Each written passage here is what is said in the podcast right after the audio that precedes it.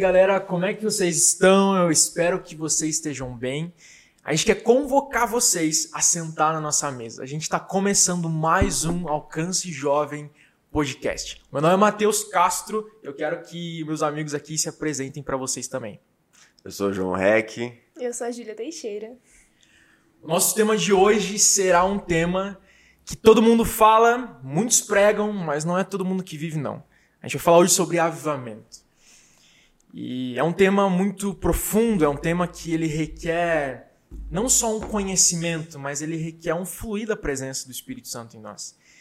E para a gente poder viver o avivamento, acho que algo que a gente precisa primeiro é entender o que é avivamento ou o que não é avivamento. Né? A gente precisa entender esse posicionamento. Eu queria perguntar para vocês o que, que vocês consideram, o que, que vocês acham que é avivamento? O que, que, o que, que é avivamento para vocês? Por favor, primeiras damas. é, assim, não é apenas um culto de poder, né? Não é apenas onde tem é, revelações e tudo mais, mas eu acho também que é uma transformação pessoal, é um, uma intimidade com o Espírito Santo para dar aquele, aquela engatilhada para tudo começar. Uhum. É quando você tem revelações do Espírito Santo, quando você se sente mais íntimo e quando você sente a autoridade de Deus sobre a sua vida para começar esse fogo do avivamento, para começar é. com algo que muitas vezes vão ser com duas ou três pessoas e depois o Senhor vai trazendo as outras para mais próximo, né? Porque é o aprendizado também. Eu acho que seria isso. Legal.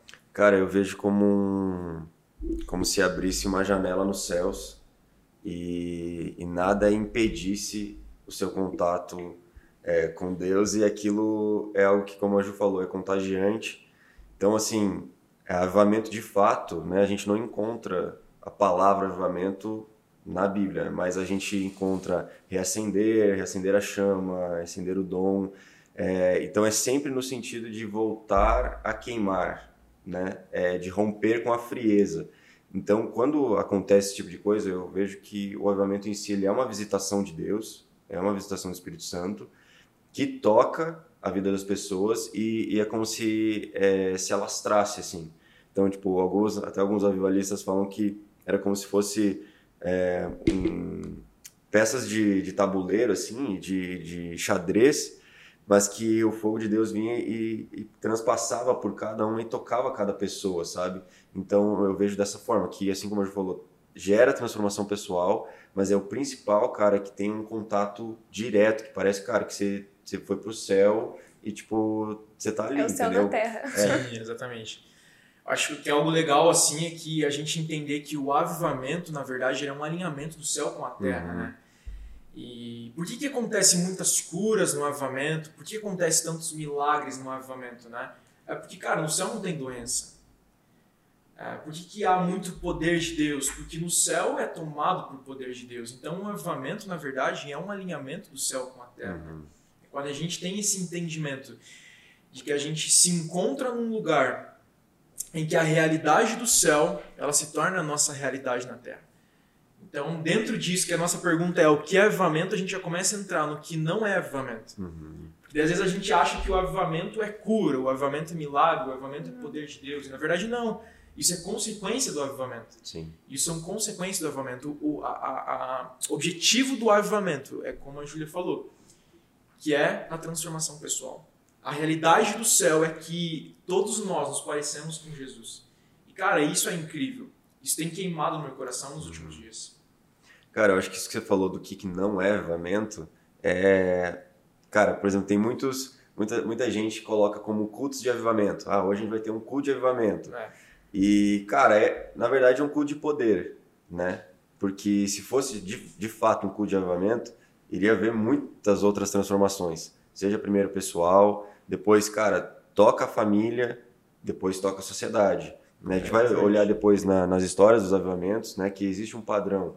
E então assim, a gente pode chamar de culto de aviva- de avivamento? Pode, porque cara, virou um termo popular.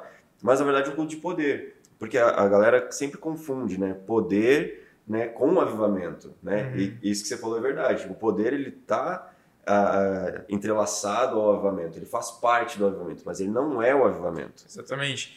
Eu acho que na verdade é assim. é, o, o, poder de Deus ele não é o avivamento, mas o avivamento ele tem poder de Deus. Contém, Uma contém coisa poder de Deus. contém a outra, né? Uhum. Cara, isso é incrível. Como o Matheus falou, é, que realmente, o João também, né? Que é a janela dos céus abertos para nós.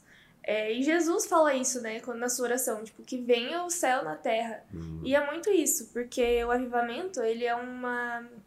é, eu até anotei aqui que o avivamento ele começa com o despertar de uma geração. Uhum. Porque nós temos que estar preparados, nós temos que entender, assim, é, o que Deus nos chamou para fazer. E estar preparados para o que Ele também tá, tá, tá fazendo já, nessa ligação do céu e da terra.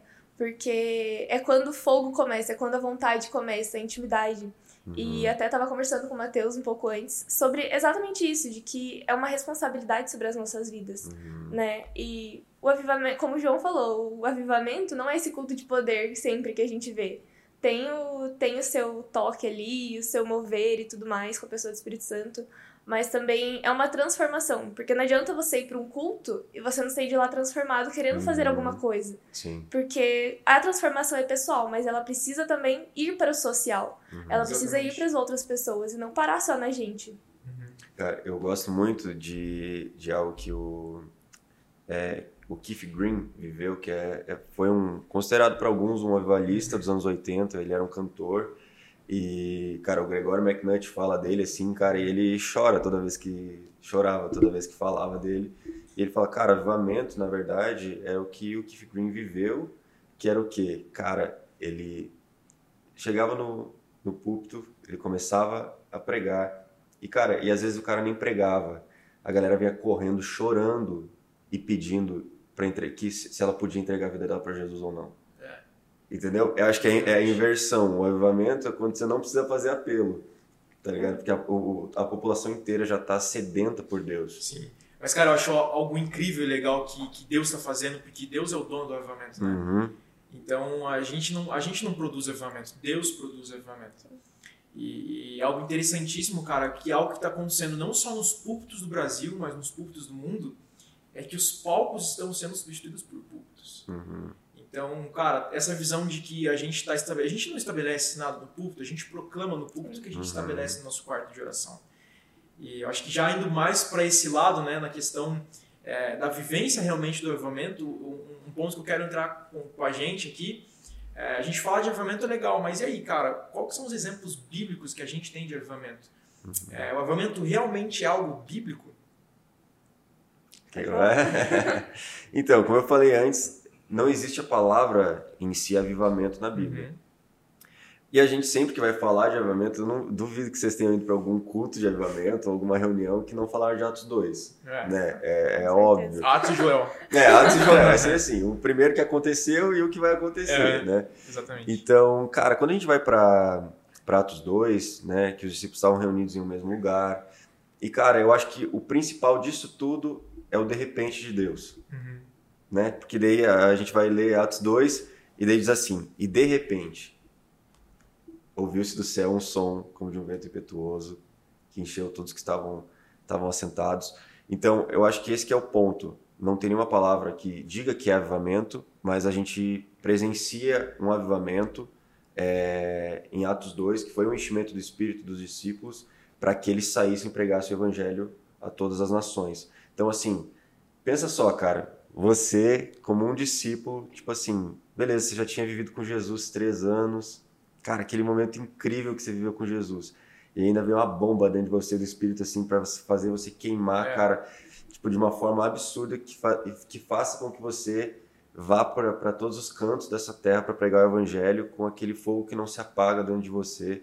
Então eu acredito que foi isso. E o avivamento, quando a gente vai olhar, é isso. Entende? É, é aquele é, um somatório de coisas, mas assim, é uma injeção de fé do Espírito que você, cara, meu Deus do céu, parece ter um negócio dentro de mim que, que vai explodir. E eu acredito que, cara, os discípulos sentiram isso. Tipo assim, cara, vai explodir um negócio que tá dentro de mim. É. Então, falar que o avivamento é bíblico é bíblico, só que não existe a palavra avivamento, né? Que foi é, a, a saída, tipo assim, os discípulos não estavam es- um esfriamento, né, espiritual, mas eles foram cheios e depois a gente vai ver em Joel, que daí a profecia para que no- nos últimos dias o Espírito Santo iria vir sobre toda a carne. Uhum. E, cara, esse, esse sim vai ser o, o nosso último avivamento, mas depois a gente entra. e a gente entra, entra nisso. É, cara, realmente, né? Eu acho que a gente não nunca, eu, cara, pelo, pelo menos nunca fui num culto que, que se denomina um culto de avivamento, né? Que a galera não falou sobre Atos. E realmente eu acredito que é uma das maiores manifestações do avivamento na Bíblia, né? Como o João próprio falou, é, a palavra avivamento não tem na Bíblia. Mas como a gente falou no começo, se o avivamento é um alinhamento do céu com a terra, o objetivo de Deus desde a criação é isso. Exato. É que a, a vivência no céu, o que aconteceu no céu, acontecesse na terra também. E dentro disso, a gente pode já ir para um lado de, cara, como que começa o avivamento? Onde que começou o avivamento em si? Né? Quais que são as histórias de avivamento? O que, que produz, talvez, um avivamento? Eu acho que um dos que mais todo mundo conhece, né, no caso, seria o da Rua Azusa. Mas também nós temos o exemplo de Gales, do país de Gales, Ah. que foi um avivamento assim que começou com um jovem de 26 anos, que ele chegou com vontade, com aquele fogo do Espírito Santo queimando nele e ele não conseguiu conter aquilo. E é como o João acabou de falar, é, foi como aconteceu com os discípulos. Eles não conseguiam conter o que estava Uhum. neles e isso aconteceu. E eu acho que, assim, uma das maiores histórias, é, assim, das que eu mais gosto é a do País de Gales, porque começou com o Evan Roberts, que ele tinha, ele sentia que tinha sido chamado para outro lugar, mas ele também Uhum. sentiu que tinha que voltar para casa, porque tinha que começar lá. E como falando mais cedo com o Matheus de novo, a gente estava falando sobre isso, que o avivamento também começa na sua casa, que você precisa alcançar os seus. E foi o que aconteceu. E aquilo ali só multiplicou. Só multiplicou e a gente vê vários exemplos de avivamento, né? De, da Rua Azusa, de outros lugares também. E, cara, logo vai ser no Brasil. Isso não tem, não Amém. tem Viu? Cara, nós, nós acreditamos nisso. Né? explicação. Vamos, vamos construir uma, uma linha do tempo? Vamos lá, vamos lá. Posso, posso construir? Vai lá, Vai. Vamos lá. ir. Cara, algumas pessoas consideram, outras não, é, mas é, 1517, que foi a Reforma Protestante, uns consideram como o avivamento da palavra. Uhum. Porque foi um momento que, assim, cara, Martinho Lutero, cara, Volta de escritura, né? volta às escrituras, e, cara, é, a gente estava até conversando É. com isso, sobre isso essa semana, do avivamento silencioso, que foi o avivamento da palavra, que ali, a partir dali vieram os outros avivamentos. Então a gente vai, beleza, 1517, avivamento da palavra, beleza. Por volta de 1700 houve o aviva- avivamento dos morávios, que era um povo de uma região que é, era perto da, da Áustria, um pouco perto da Alemanha ali. E, cara, era- eles eram uma, meio que uma reunião de, de várias denominações. Uhum. Que é um, um conde específico, até esqueci o nome acho que é Zindendorf, ele começou a reunir esses caras, tipo, em um, em um monastério lá. Só que aí começou a, a ter muita briga, porque existiam muita Pensamentos diferentes. pensamentos né? diferentes. E aí ele falou, cara, a gente precisa resolver esse negócio. Como é que vocês vão viver aqui nesse mesmo lugar? Aí beleza. Eles começaram a fazer cultos com toda essa galera. E cara, isso que eu achei mais interessante do, do Avivamento dos Morávios é que foi a partir da unidade. Então, cara, por exemplo, a gente vive aqui em Curitiba a Semana do Avivamento, cara, que é a promoção da unidade entre, entre as igrejas e a gente sabe que, cara, isso está no coração de Deus. Então, aí é o primeiro ponto. Através da unidade começou um avivamento lá em 1700, 1600 e pouco, no avivamento dos Morávios. E, cara, foi muito bizarro o que aconteceu, porque eles começaram uma casa de oração. E, cara, a gente tá achando, não, casa de oração é um negócio de hoje em dia. É, um negócio do IHOP, ali de 1900, 1990. E não, Na cara. verdade, muitos conceitos que a galera fala hoje em dia a respeito de várias coisas, né? A gente acha que é tudo tão, nossa, que novo, que revelação nova. A galera tá falando desde o início né, Nossa, isso. desde o início. E, cara, eles fizeram uma casa de oração e que eles se dividiram assim. Ah, 24 irmãos vão orar esse dia. E aí era uma hora cada um. E eles fizeram isso por 100 anos. Cara, eles permaneceram numa casa de oração durante 100 anos. E foi bizarro isso, cara. Beleza. Morávios, foi incrível. E olha só que doido. Depois dos Morávios, é, a gente vai pro avivamento que teve um avivamento na Europa, ali na Inglaterra, com John Wesley e George Whitfield, e a gente tem um avivamento nos Estados Unidos com Jonathan Edwards. E cara, olha só que doido. John Wesley, ele era filho de pais convertidos e ele estava indo para uma viagem missionária na América para evangelizar os, os indígenas. E no navio que eles estavam que eles estavam indo, tinha um grupo de morávios. Uhum. E, cara, no meio do rolê, é, começou a dar uma tempestade. E John Wesley começou a ficar: caraca, eu vou morrer, caraca, eu vou morrer, caraca, eu vou morrer. Vou morrer, já era, já era, vou Sim. morrer, já era. E, cara, disse que quando ele fitou os olhos nos morávios, os caras estavam tipo assim. De boaça. Estavam de boaça. E ele falou assim: Meu, não tem como, cara. Meu, a gente tá prestes a morrer aqui e os caras ali como se nada tivesse acontecendo. E aí aquilo incendiou o coração dele. Falou: Meu, o que, que esses caras têm? E ele, tipo, muitos consideram como a reevangelização do John Wesley pelos morávios. E aí foi que depois ele voltou pra Inglaterra, enfim, cara. E aí despertou um avamento lá, lá na Inglaterra mesmo. E daí que a gente conhece as frases dele, né? Tipo, ah, eu me coloco em chamas e o povo vem me ver É, queimar. sim. Então, assim, cara, foi a partir disso. Beleza. George Whitfield, conhecido como um dos maiores evangelistas da história, se não o maior evangelista da história, também na Inglaterra. É, mas eu quero me atentar um pouco a Jonathan Edwards. Cara, eu estudei um pouquinho mais sobre Jonathan Edwards e, cara, a história desse cara foi incrível. Por quê? Ele vivia numa região ali nos Estados Unidos que é, acho que era New Hampton, se eu não me engano.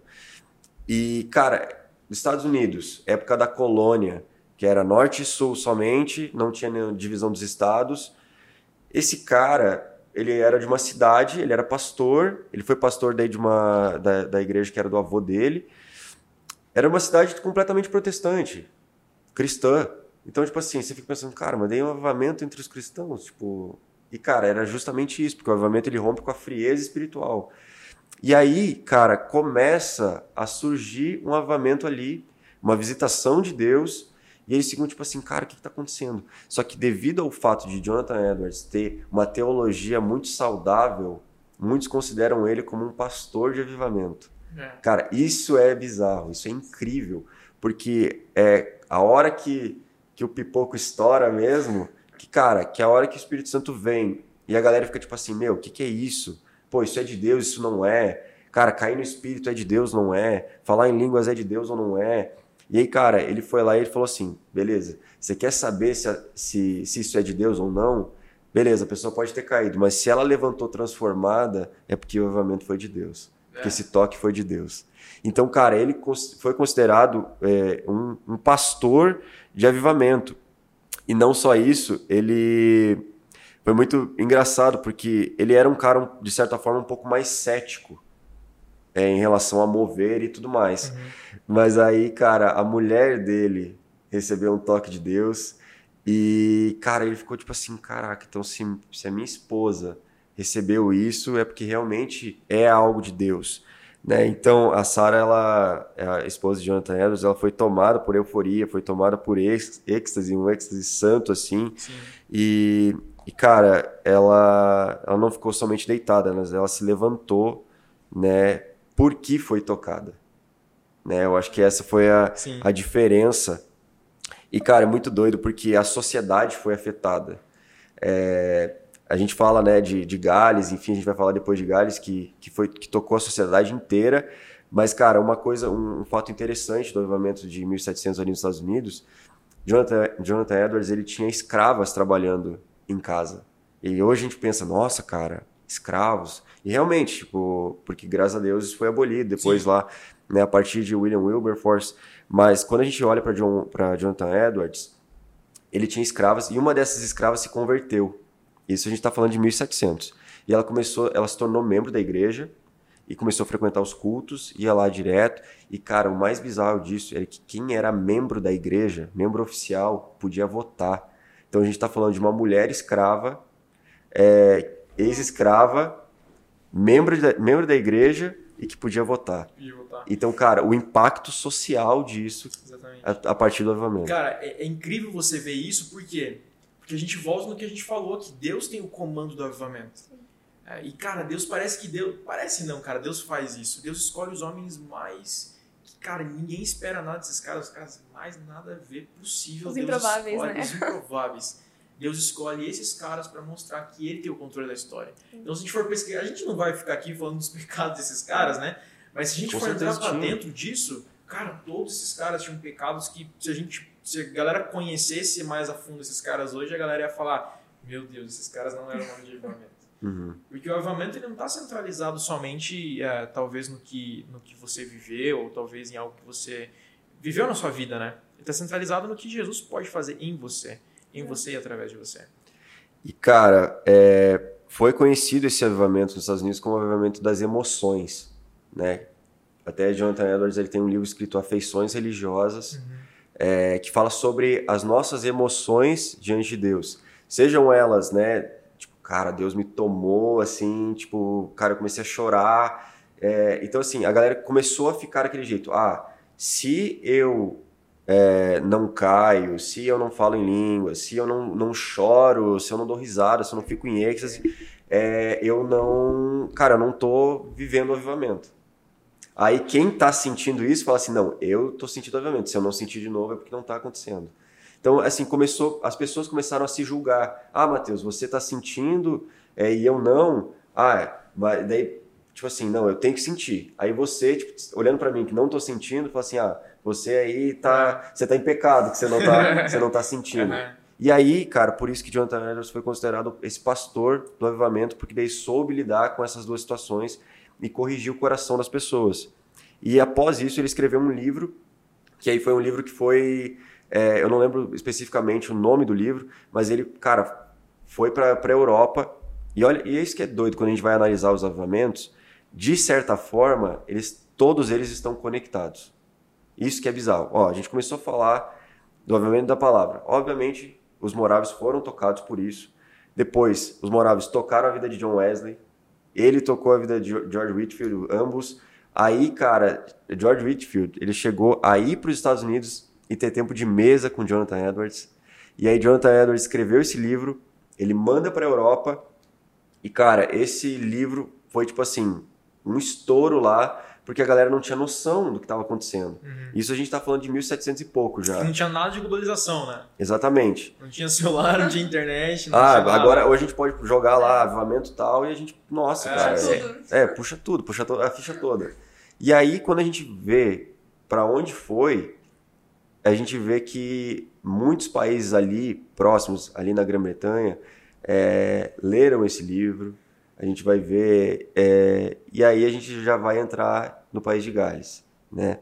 País, e Gales, 1904, a gente está falando de Evan Roberts, assim como a Júlia falou. E cara, sabe como é que começou de fato o avamento de Gales? Foi de uma reunião de, de jovens. Uma, um pastor, líder, ele perguntou assim: é, Quem é Jesus para vocês? E, cara, fazia uma semana que uma menina tinha se convertido, aceitado Jesus e tal. E aí fazia uma semana. E ele perguntou: Quem é Jesus para vocês? Ah, daí um foi falando, outro também. Aí, cara, diz que essa menina se levantou e falou: Eu amo Jesus. Ele mudou a minha vida. E ela, ela falou só isso. E dizem que o ambiente inteiro mudou.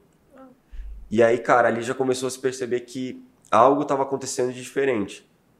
E aí, Evan Roberts, ele era um cara muito zeloso. E ele fazia seminário na época. Cara, ele era muito estudioso, enfim, falou, cara, eu vou fazer algo com o cara que Deus está me dando. E é bizarro, porque Deus tirou ele do seminário. Porque ele precisava estar na rua. É. Então, assim, isso que a gente está falando já de pregar na rua, começou com George Whitfield. A gente está falando de 1700 também. Começou, a fé ele começou. Ele inspirou John Wesley a pregar nas ruas. E aí os caras começaram a fazer isso. Evan Roberts começou a fazer isso, depois a gente vai ver Azusa. Ali que começou esse pregar é, nas ruas. E aí, cara, começou com as reuniões. Reuniões começaram a ser feitas. Cara, Evan Roberts, ele era carvoeiro. Ele trabalhava numa mina de carvão. E ele precisou começar a trabalhar lá muito cedo, porque o pai dele é, havia tido um, um, um problema físico que não, não ia conseguir trabalhar. E, assim, naquela época precisava do homem para estar trabalhando. E aí, cara, ele começou a converter os caras na, na mina de carvão. Na mina de carvão. E aí começou isso, cara. E aí uma profunda devoção a Deus, uma profunda entrega. O povo orando, o povo se reunindo para orar. E aí o negócio explodiu, cara. Aí quando explodiu, isso que foi bizarro, cara. É, é, Evan Roberts, ele era conhecido como é, o pregador silencioso. Porque dizem, cara, que muitas vezes ele subia e ele não pregava nada. E, cara, o Espírito Santo vinha, cara, a presença de Deus tomava o lugar. E assim, a gente vai ver, né? A gente tá vendo aqui ao longo da história grandes avivalistas que são pessoas chaves, cara, tomadas por Deus. E que, cara, muitas vezes não pregavam 10 minutos. É. E o povo inteiro era. A população Que não era inteira somente pelo tocada. que eles falavam, mas pelo que eles viviam, né? Porque o avivamento ele está muito mais fundado é, no fundamento que, que Jesus construiu dentro de mim do que Uhum. aquilo que eu externo para fora, né? E, cara, isso é incrível, né? A, a, a vida do, do avivamento, a vivência do, do, do- avivamento, que o avivamento ele significa estar vivo, né? Uhum. Avivamento, ser avivado, estar vivo. E essa é realmente a vida do avivamento, transformação pessoal, cara. Não adianta, não há um avivamento se não houver transformação pessoal. Se não tiver essa, esse trabalho de Jesus dentro de nós. Sim. E, cara, a partir disso começou a tocar a cidade toda, o país todo, né? Porque Gales, cara, é muito pequeno. E aí, cara, Evan Roberts foi começando a, a ser chamado pra, por, por várias igrejas, cara, a ser o ministro da noite, enfim, porque, cara, realmente o cara metia o louco e, É. e botava fogo na parada. Sim. Então, assim, ele ficou, ficou conhecido também como esse cara. E aí, cara, essa que é a parte que mais me toca quando a gente vai estudar Gales, que tocou a sociedade inteira. Cara, os cinemas fecharam, os teatros fecharam. Cara, ninguém ia para jogos de futebol. Os jogadores faltavam porque estavam na igreja. Cê- Cara, a gente não tem noção disso. Do que é viver isso, né? E, As cara, indústrias de bebidas faliram na época, né?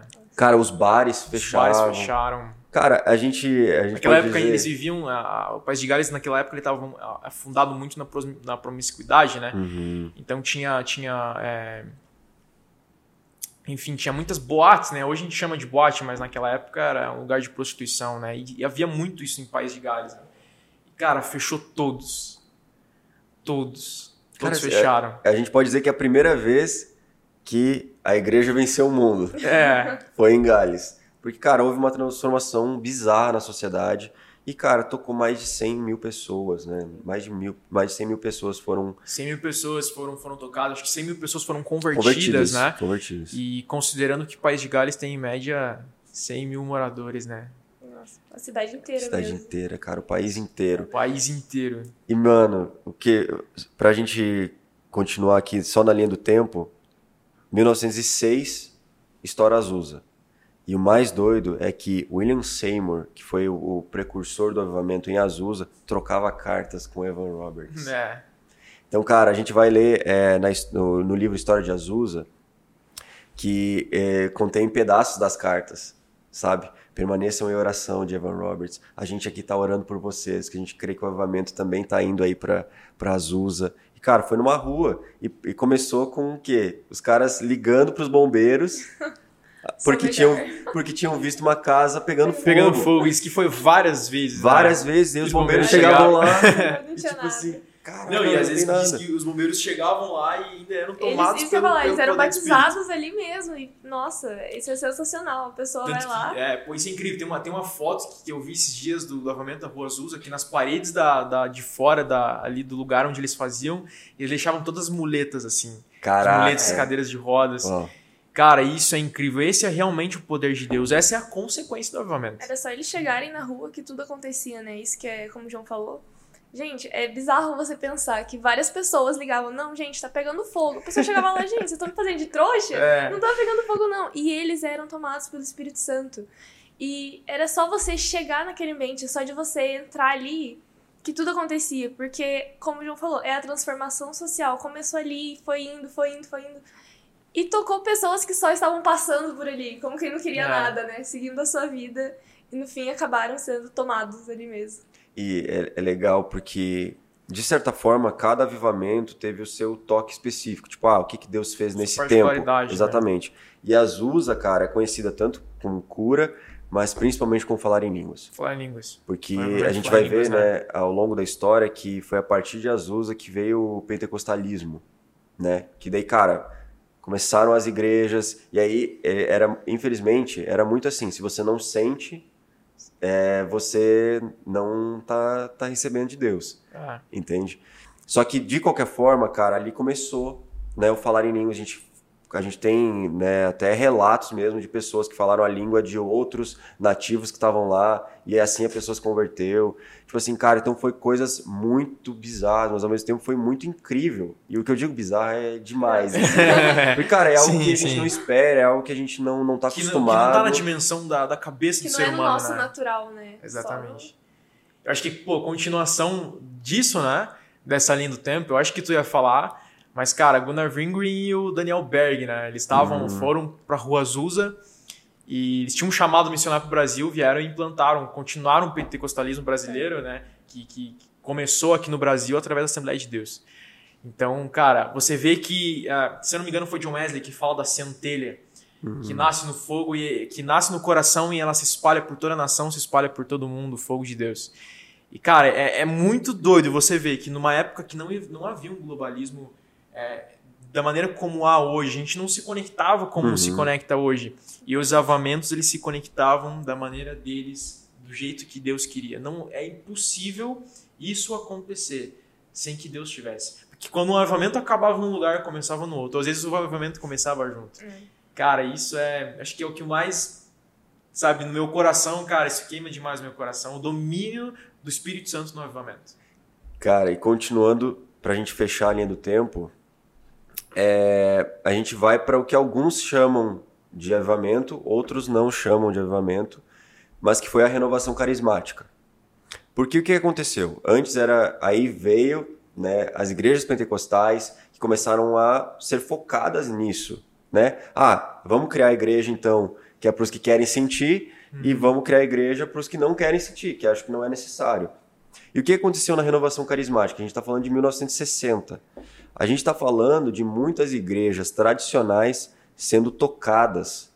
E não só tocadas, mas sendo tra trazidas a revelação e o entendimento bíblico de que aquilo não é uma demonização do Espírito Santo. E a partir disso a gente pode ver igrejas presbiterianas sendo renovadas, igrejas batistas sendo renovadas, igrejas menonitas sendo renovadas, igrejas metodistas sendo renovadas, Cara, a gente vê uma, uma, uma gama de igrejas sendo tocadas pelo Espírito Santo e houver essa renovação. Então, cara, a gente estava comentando também, tem um, teve um fato específico que foi, foi de, dos menonitas, cara. Cara, é, acho que foi ali por volta de 1960, 70, teve um acampamento de adolescentes. E, cara, sem ninguém pedir, eles começaram a levantar um clamor pela conversão dos pais. E aí, cara, eles começaram a orar pela conversão dos pais. E, cara, aquilo diz que mudou o ambiente. Mudou pelo clamor daquela, daqueles adolescentes. E aí, nisso, eles começam a falar em línguas. Sem saber nada. E aí, cara, primeiro os líderes ficaram espantados. Meu, o que, que é isso? e aí depois ficaram tipo assim, cara, isso aí não é de Deus. E aí, olha só que doido. Primeira coisa que a igreja fez, falou, cara, isso está errado. Mas ao mesmo tempo que ela falou, isso está errado, eles foram atrás para pesquisar e estudar o que, que as escrituras diziam sobre aquilo. E aí, cara, acontece isso e eles veem, cara, isso aqui realmente não é algo errado, porque as escrituras dizem. Então, olha só que doido, por isso que a gente chama de renovação, né? Porque, cara, foi a partir de algo completamente inesperado, não foi alguém que chegou lá e falou, ó, oh, façam isso, mas o Espírito Santo tocou aquelas crianças e eles começaram a se mover nos dons. Então, é, ali houve essa renovação carismática. Sim. E, cara, o último avivamento que de fato a gente tem relatos é Toronto. A gente está falando de 1994. E o que aconteceu em Toronto? Uma igreja, que é Airport Church, lá em Toronto, no Canadá, é, cara, eles receberam uma visitação de Deus. E, cara, começou a se espalhar e começou a atrair gente do mundo inteiro. A gente tem relatos assim de 4, 4 milhões e meio de pessoas que estiveram lá com eles durante o período que estava rolando esse avivamento. E, cara, esse foi principalmente conhecido como o avivamento do cair no espírito. Entendeu? E, cara, era bizarro, porque, tipo, você vai. Tem bastante vídeo, tem bastante coisa hoje, porque 94 é mais próximo do que. Mais recente, né? 1750, né? Já e tinha aí, câmera. Né, eu tinha câmera e tal. E aí, cara, quando a gente vai olhar, assim, o que estava acontecendo, cara, a gente vê a visitação do Espírito. pessoas sendo tocada, tocadas. Mike Bickle fez parte disso. É, é, Randy Clark fez parte disso, que depois criou o Global, Global Awakening, né, que, que também viajou o mundo inteiro pregando o evangelho, que ali que começou aquela a transferência de unção, né, que a gente que a gente vê, cara, Dan Duke veio dali também. É, pessoas foram extremamente tocadas ali naquele tempo e que pessoas, cara, que a gente vê até hoje, por exemplo, Mike Bickle, Randy Clark, que a gente escuta até hoje, foram tocadas naquele tempo. Hyde Baker também, a mesma coisa, que depois foi lá, é, hoje é presidente do, do, do, Iris Global, né, do ou Iris Global, né, que é um, um, dos maiores movimentos de missão no mundo. Então, foi a Sim. partir de Toronto. Então, Toronto colocou uma chama ali, no, o Espírito Santo colocou uma, uma, chama no coração de todos aqueles ali que estavam em Toronto e eles se espalharam pelo mundo inteiro pregando o evangelho. E agora a gente tem a esperança né, de viver Do isso. avivamento aqui na, na, nossa nação. E é, é, é, muito legal de ver que todas as pessoas que viveram esses avivamentos, esse último avivamento de, de Toronto, de Baker, todos esses caras aí, e essas mulheres também, eles apontaram muito para um avivamento que virá do Brasil. Sim um avivamento que virá do Brasil, o Brasil como celeiro de missionários, o celeiro para as nações. E eu quero que a gente fale um pouquinho mais sobre isso, né? Sobre esse avivamento que a gente vai viver no Brasil, que não somente eu não somente creio, mas eu tenho certeza que Deus quer fazer algo no Brasil. Ah, eu vou falar um pouco então sobre isso, gente. É, essa questão do avivamento no Brasil é algo que já é muito comentado por muitos, né? É, que o Brasil é um celeiro de missionários, que o Brasil é um celeiro de avivalistas, né? De que muitas coisas vão começar aqui no Brasil para ir para fora. E uma das coisas também que eu gosto muito é do avivamento sustentável. Porque ele não é só aquele avivamento que começa e para ali, tipo, é fica por hum. pouco tempo. É um avivamento que ele prossegue e ele é de geração em geração. Eu até anotei aqui que uma das chaves para avivamento sustentável, digo assim, no Brasil, vamos dizer, né? Está em Provérbios 11, 11. Eu vou ler rapidinho. Que fala... que fala que pela bênção dos justos a cidade é exaltada, mas pela boca dos ímpios ela é destruída. E uma das, das, mais, das maiores dificuldades assim que a gente tem no Brasil é de que todo mundo fala mal do Brasil. O Brasil é corrupto, o Brasil é isso, o uhum. Brasil é aquilo. Sendo que não, a gente tem que profetizar pelo Brasil. Porque se nós queremos um avivamento verdadeiro aqui, nós precisamos parar de falar mal, porque falar mal não adianta nada. Né? É, exatamente. Falar mal não vai mudar em nada, a gente dá só opinião ruim, não muda nada. A gente uhum. tem que dar uma solução para isso. E a solução é Jesus, a solução é esse fogo do avivamento que tá na gente, que começa nos mais jovens. E isso vai, vai fluindo, né? E também eu anotei outra coisa, de que nós temos que ter os olhos de fé pelos benefícios dos justos. Porque Jesus fala que nós fomos justificados. Então nós somos essas pessoas, nós temos o poder e a autoridade de falar. A gente só tem que ter essa consciência de autoridade e de responsabilidade para fazer as coisas acontecerem aqui, para tipo trazer o céu na terra mesmo, como Jesus fala. E acho que isso é o que mais influencia a sociedade, porque todo mundo fala assim: "Nossa, você chega em alguém, você vai falar sobre o Brasil, é só coisa ruim". Uhum. Mas você, como cristão, acho que o nosso papel como cristão é chegar e falar coisas boas.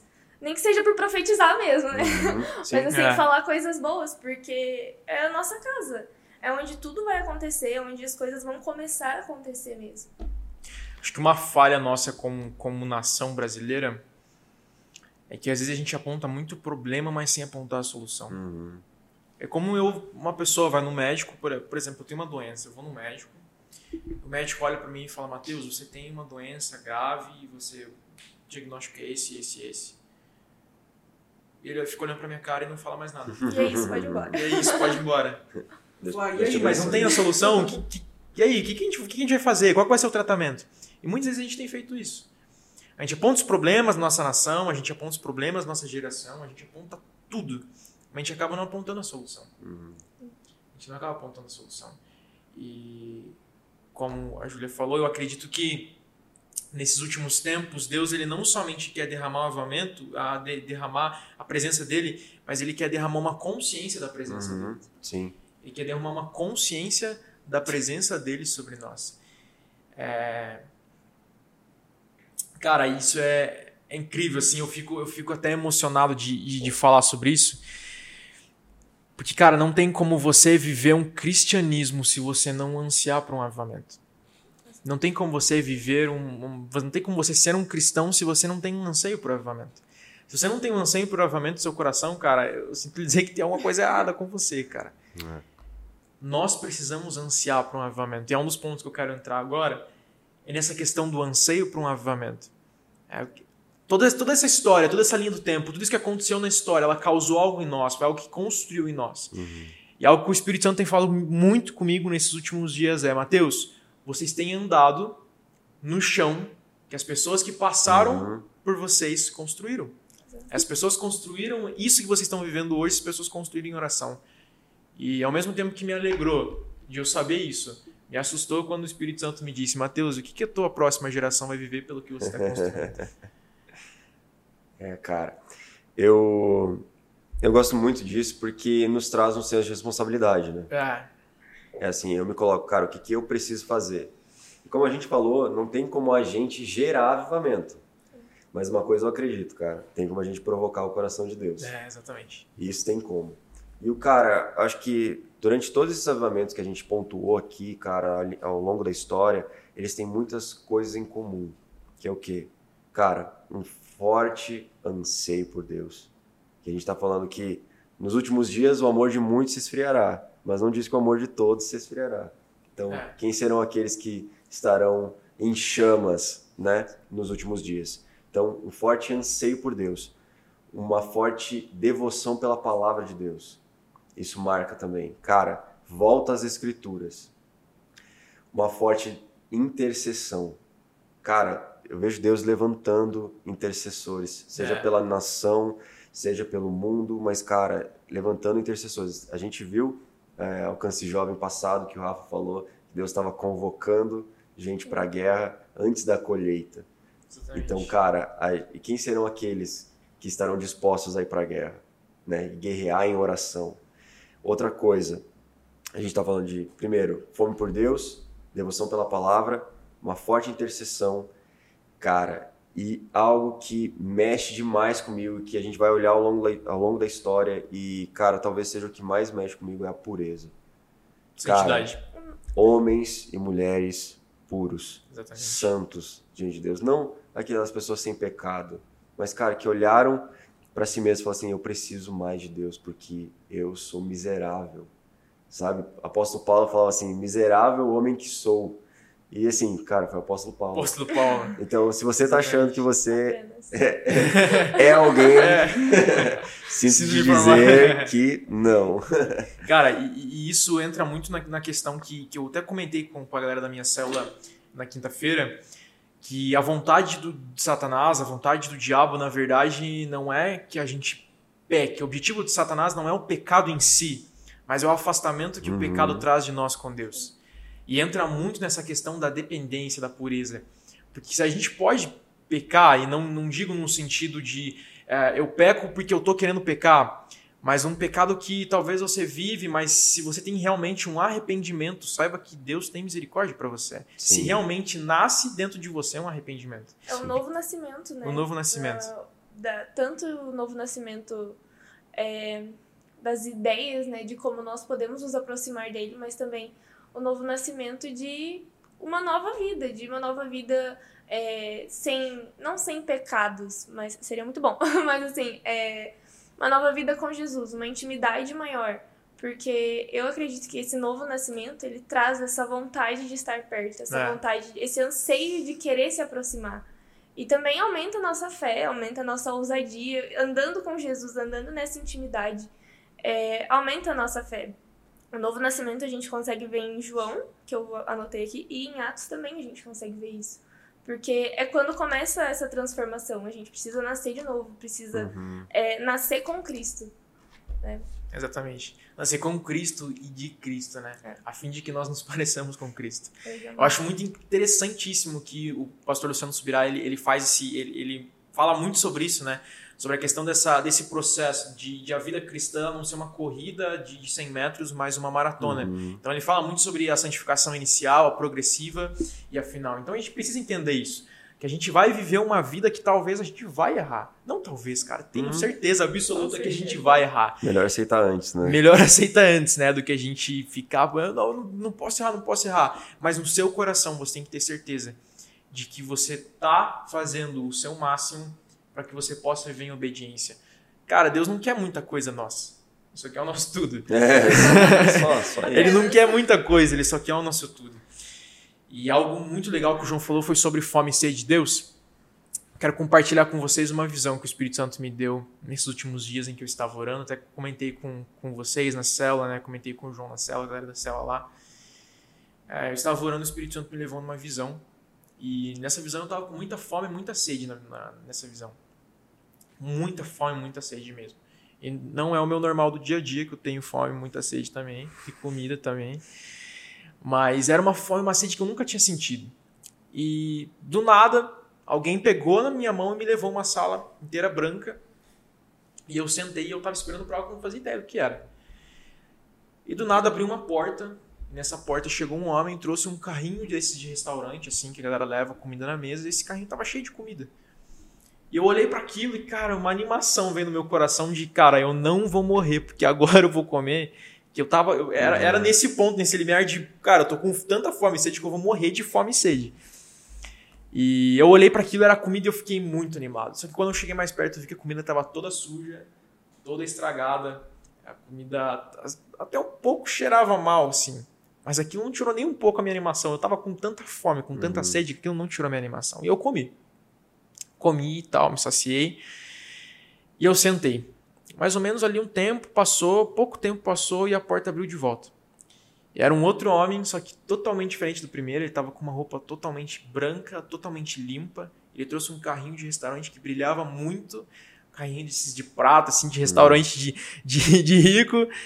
E eu olhei para aquilo e eu cheguei perto de volta e era comida. Só que eram as melhores comidas que, cara, não imaginei, não imaginei ver pessoalmente as comidas, assim, de tão boas que eram. Ele olhou para mim e falou assim: Mateus, essa comida eu preparei para você. São as melhores comidas que eu tenho, que a gente tem. Só que aquilo me causou fome, me causou dúvida, porque eu já estava saciado. E nessa hora ele olhou para mim, para minha dúvida, virou as costas e foi embora. E acabou a visão que o Espírito Santo me disse, ele me disse algo, ele falou: Mateus, a ansiedade de vocês faz com que vocês comam o que vem primeiro Hum, do que esperar o que vem melhor, do- pelo melhor de Deus.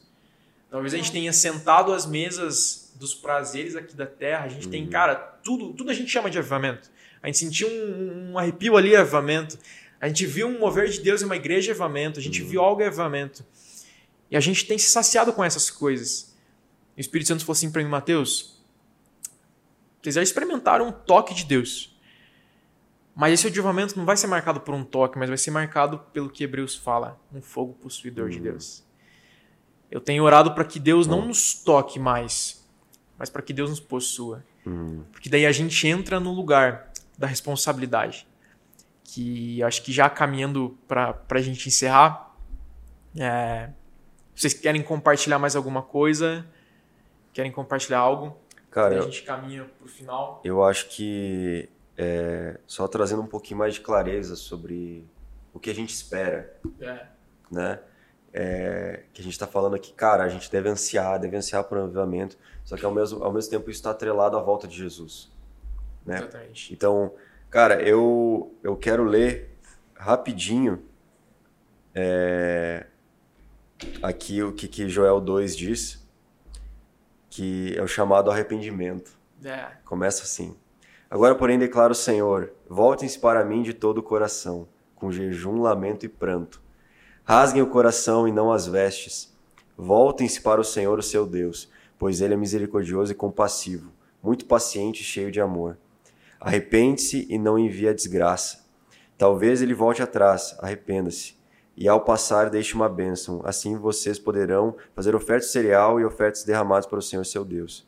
Toquem a, trom a trombeta em Sião, decretem jejum santo, convoquem uma assembléia sagrada, reúnam o povo, consagrem a assembléia, juntem os anciãos, reúnam as crianças, mesmo, mesmo as, que as que mamam no peito, até os recém- recém-casados devem deixar os seus aposentos. Que os sacerdotes que ministram perante o Senhor chorem entre o, o pórtico do templo e o altar orando. Poupa o teu povo, Senhor, não faça a tua herança objeto de zombaria e de chacota entre as nações. Porque se haveria de dizer pelos povos onde está o, o Deus deles, e aí a resposta do Senhor. Então o Senhor mostrou zelo por sua terra e teve piedade de seu povo. Ele respondeu: Estou enviando para vocês trigo, vinho novo e azeite, o bastante para satisfazê-lo plenamente. E aí ele vai até que não tenham medo, ele encoraja o povo. E depois disso derramarei do meu espírito sobre todos os povos. Os seus filhos e suas filhas profetizarão, os velhos terão sonhos, os jovens terão visões. Até sobre os servos e as servas derramarei do meu espírito naqueles dias. Mostrarei maravilhas no céu e na terra, sangue, fogo e nuvens de fumaça. O sol se tornará em trevas e a lua em sangue, antes que venha o grande e temível dia do Senhor. E todo aquele que invocar o nome do Senhor será salvo, pois conforme prometeu o Senhor no monte Sião e em Jerusalém haverá livramento para os sobreviventes, para aqueles a quem o Senhor chamar. Então, cara, a gente olha para isso e a gente não deve pensar, cara, tô com medo do que vai acontecer. Mas a gente tem que estar com esperança no nosso coração pelo Exatamente. que a gente vai viver. E, cara, a gente crê em um último avivamento, que é esse avivamento de Joel 2, que a gente vai viver esse avivamento é, pelo alinhar dos tempos, enfim. A gente não sabe quando Jesus vai voltar, mas ao mesmo tempo a gente deve fomentar esse avivamento, não só pelo mover de Deus, mas é que, cara, já pensou as pessoas serem tocadas e assim, irem correndo se arrepender, sem precisar que alguém os guie em oração, cara. É. Sem você falar assim, ah, eu quero te convidar a você vir, se você quer entregar sua vida para Jesus. Sem isso, e as pessoas vêm correndo, sem precisar falar isso, cara. É, é o papel inverso, as pessoas estão pedindo pra gente, ensina-me a viver uma vida santa, ensina-me a, a viver uma vida de completa devoção ao Senhor de entrega completa, assim como o Mateus falou e, e, Evan Roberts falou a mesma coisa, falou assim, cara, ele falou, nas orações dele, ele falou assim, Deus, consuma-me, é. consuma-me, até que não sobre nada de mim mesmo, e aí a gente vai ver um grande avivamento. Cara, isso é, é incrível. É, só para complementar, essa questão do, do avivamento, porque a palavra avivar, ela é você trazer vida as pessoas, né? Você trazer vida ao que tá frio, como o João falou, ao que tá morto, ao que tá morno. E Mateus 14, 14 fala assim: Quando Jesus saiu do barco e viu tão grande multidão, teve compaixão deles e curou os seus doentes. Uhum. Eu acho que a maior a maior, assim, o maior ensinamento que a gente tem é de compaixão, é de amor pelos outros, mas assim, eu vejo que também pelos perdidos, é, para mim, acho que o amor pelos perdidos seria o principal deles. Porque não adianta a gente ter esse desejo de transformação, esse desejo de avivamento, esse desejo de um culto de poder e não amar os nossos irmãos perdidos, Sim. os nossos irmãos Exatamente. perdidos dentro da igreja. Porque o nosso amor, ele traz transformação. Só que também é, não é só o desejo disso que vai trazer. A gente precisa amar eles com todo o nosso coração. Assim, porque essa questão da compaixão é, Jesus mesmo fala do amor diversas vezes na Bíblia. Então, o amor, acho que assim, é o principal. A gente até estava comentando, estava comentando com o Mateus, que você pode chegar em alguém, pode falar de Jesus para essa pessoa, ela pode não aceitar Jesus, mas o principal de tudo é ela ter sido amada por você. Ela ter, ela ter sentido o amor de Jesus por ela ali naquele momento. Porque a semente foi lançada, a semente foi gerada no coração dela. Assim eu vejo que também o avivamento, a gente gera isso nas pessoas, essa vontade de, de estar perto, de querer reviver o que está morto dentro dela, o que está morno, o que está frio. E ver que realmente tem algo novo para ela, né? Que daí a gente entra de novo no novo nascimento. Que daí é, é todo aquele negócio de Aí novo. volta dentro de um ciclo, né? É. E, cara, essa é uma marca do avivamento. Amor às almas. Com certeza. Essa é uma marca do avivamento, amor aos perdidos. creio que Deus está colocando isso em em algumas pessoas. Por que algumas pessoas, Mateus? O objetivo de Deus não é que todo mundo tenha isso? Sim. Mas não é o objetivo de todo mundo viver isso. Uhum. E algo que o Espírito Santo fala muito no meu coração é como aconteceu com Isaías. Deus deu uma visão para ele, deu uma, deu uma, uma, uma consciência para ele daquilo que ele queria fazer. Só que foi Isaías que falou isso aqui. Uhum. Envia-me a mim. E uma pergunta que Deus que eu tenho me feito, tem feito para minha célula, tem feito para todo mundo que tem perto de mim, é, cara, se Deus descer com avivamento aqui agora, se a gente nessa mesa, Deus descer com avivamento aqui agora, ele encontraria homens e mulheres responsáveis?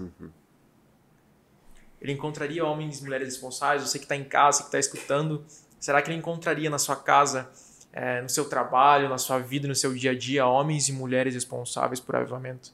Que cuidem com zelo santo. Nosso Deus é um Deus zeloso. Que cuidam com um zelo santo daquilo que Deus colocou no nosso coração, aquilo que Deus derramou sobre a nação. E cara, tudo isso que a gente falou, tudo isso que a gente falou tem a ver com uma coisa: responsabilidade. Uhum. Esse último avamento é um avamento de restaurar fundamentos e preparar o caminho para a volta do rei. Nós temos esse encargo. Falei para minha célula quinta-feira passada. Deus ele nos tirou, Jesus quando ele morreu na cruz, ele nos tirou o peso da culpa, mas ele nos deu o encargo da uhum. responsabilidade. Uhum. É. A gente nunca faz uma pergunta para Deus, a gente sempre responde ele, porque a primeira pergunta foi Jesus morrendo na cruz, dizendo: "E aí? O que, que vocês vão fazer da cruz?" O que vocês vão fazer da cruz, cara? E algo que, que tem queimado no meu coração é que se um dia a gente chegar no juízo final, a gente chegar de frente com Jesus, ele olhar pra, pra gente e falar assim: a minha cruz para você foi em vão. Uhum. Será que eu morri de graça para vocês? Não de graça, de graça, mas de graça gratuita para vocês? Porque vocês não usufruíram da cruz? Isso tem queimado meu coração em relação à responsabilidade. Avamento não virá sobre meninos, Deus ele cuida de meninos, Deus ele fala com meninos, Deus se move em meninos, mas ele só tem responsabilidade, só dá encargo para homens. Homens, eu digo homens e mulheres. Uhum. Isso tem a ver com responsabilidade. Deus está derramando uma responsabilidade sobre nós. Deus está derramando um encargo de responsabilidade sobre nós, sobre a nação brasileira, sobre nós jovens. Nós precisamos Sim. entender o nosso encargo de responsabilidade.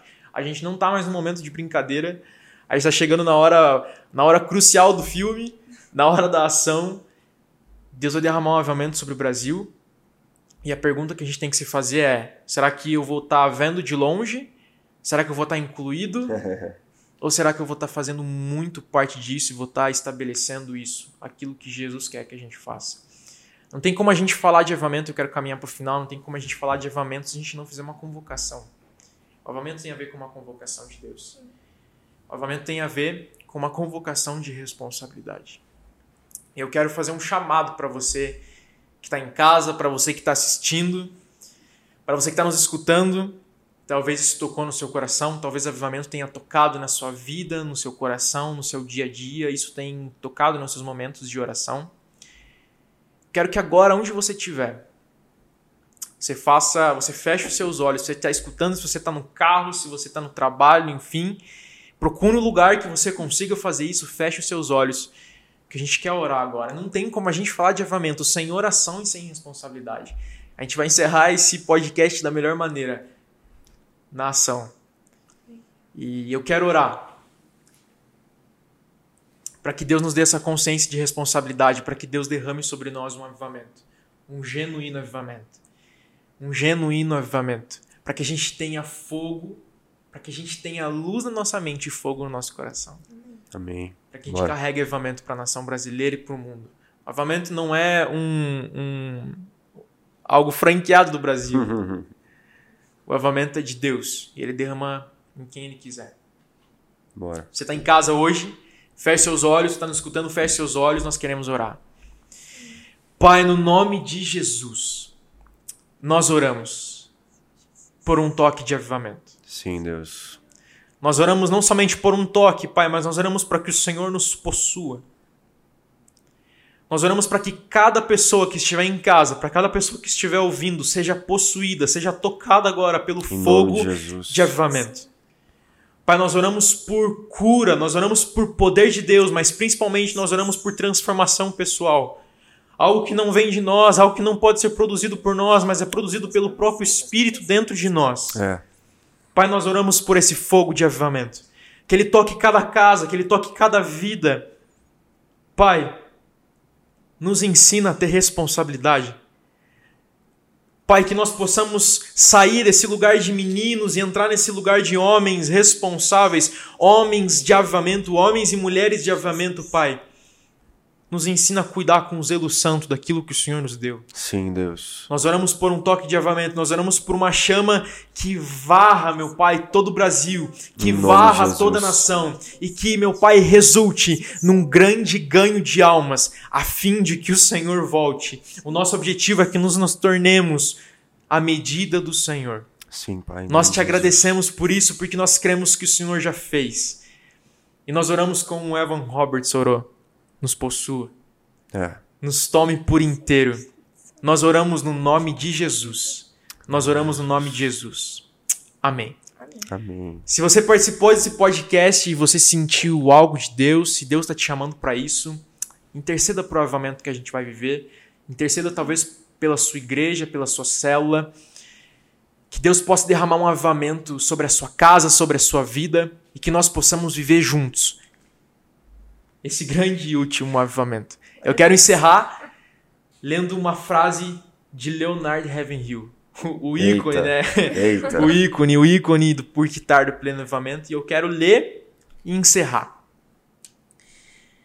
Leonard Ravenhill dizia: Cinco minutos dentro da eternidade, eu creio que cada um de nós desejaríamos ter sacrificado mais, orado mais, amado mais, suado mais, agoniado mais e chorado mais. É. Esse é o genuíno avivamento. Muito obrigado, muito obrigado por você participar dessa nossa mesa. Muito obrigado por você estar aqui. Que Deus abençoe a sua vida, a sua casa e a sua família. E até mais.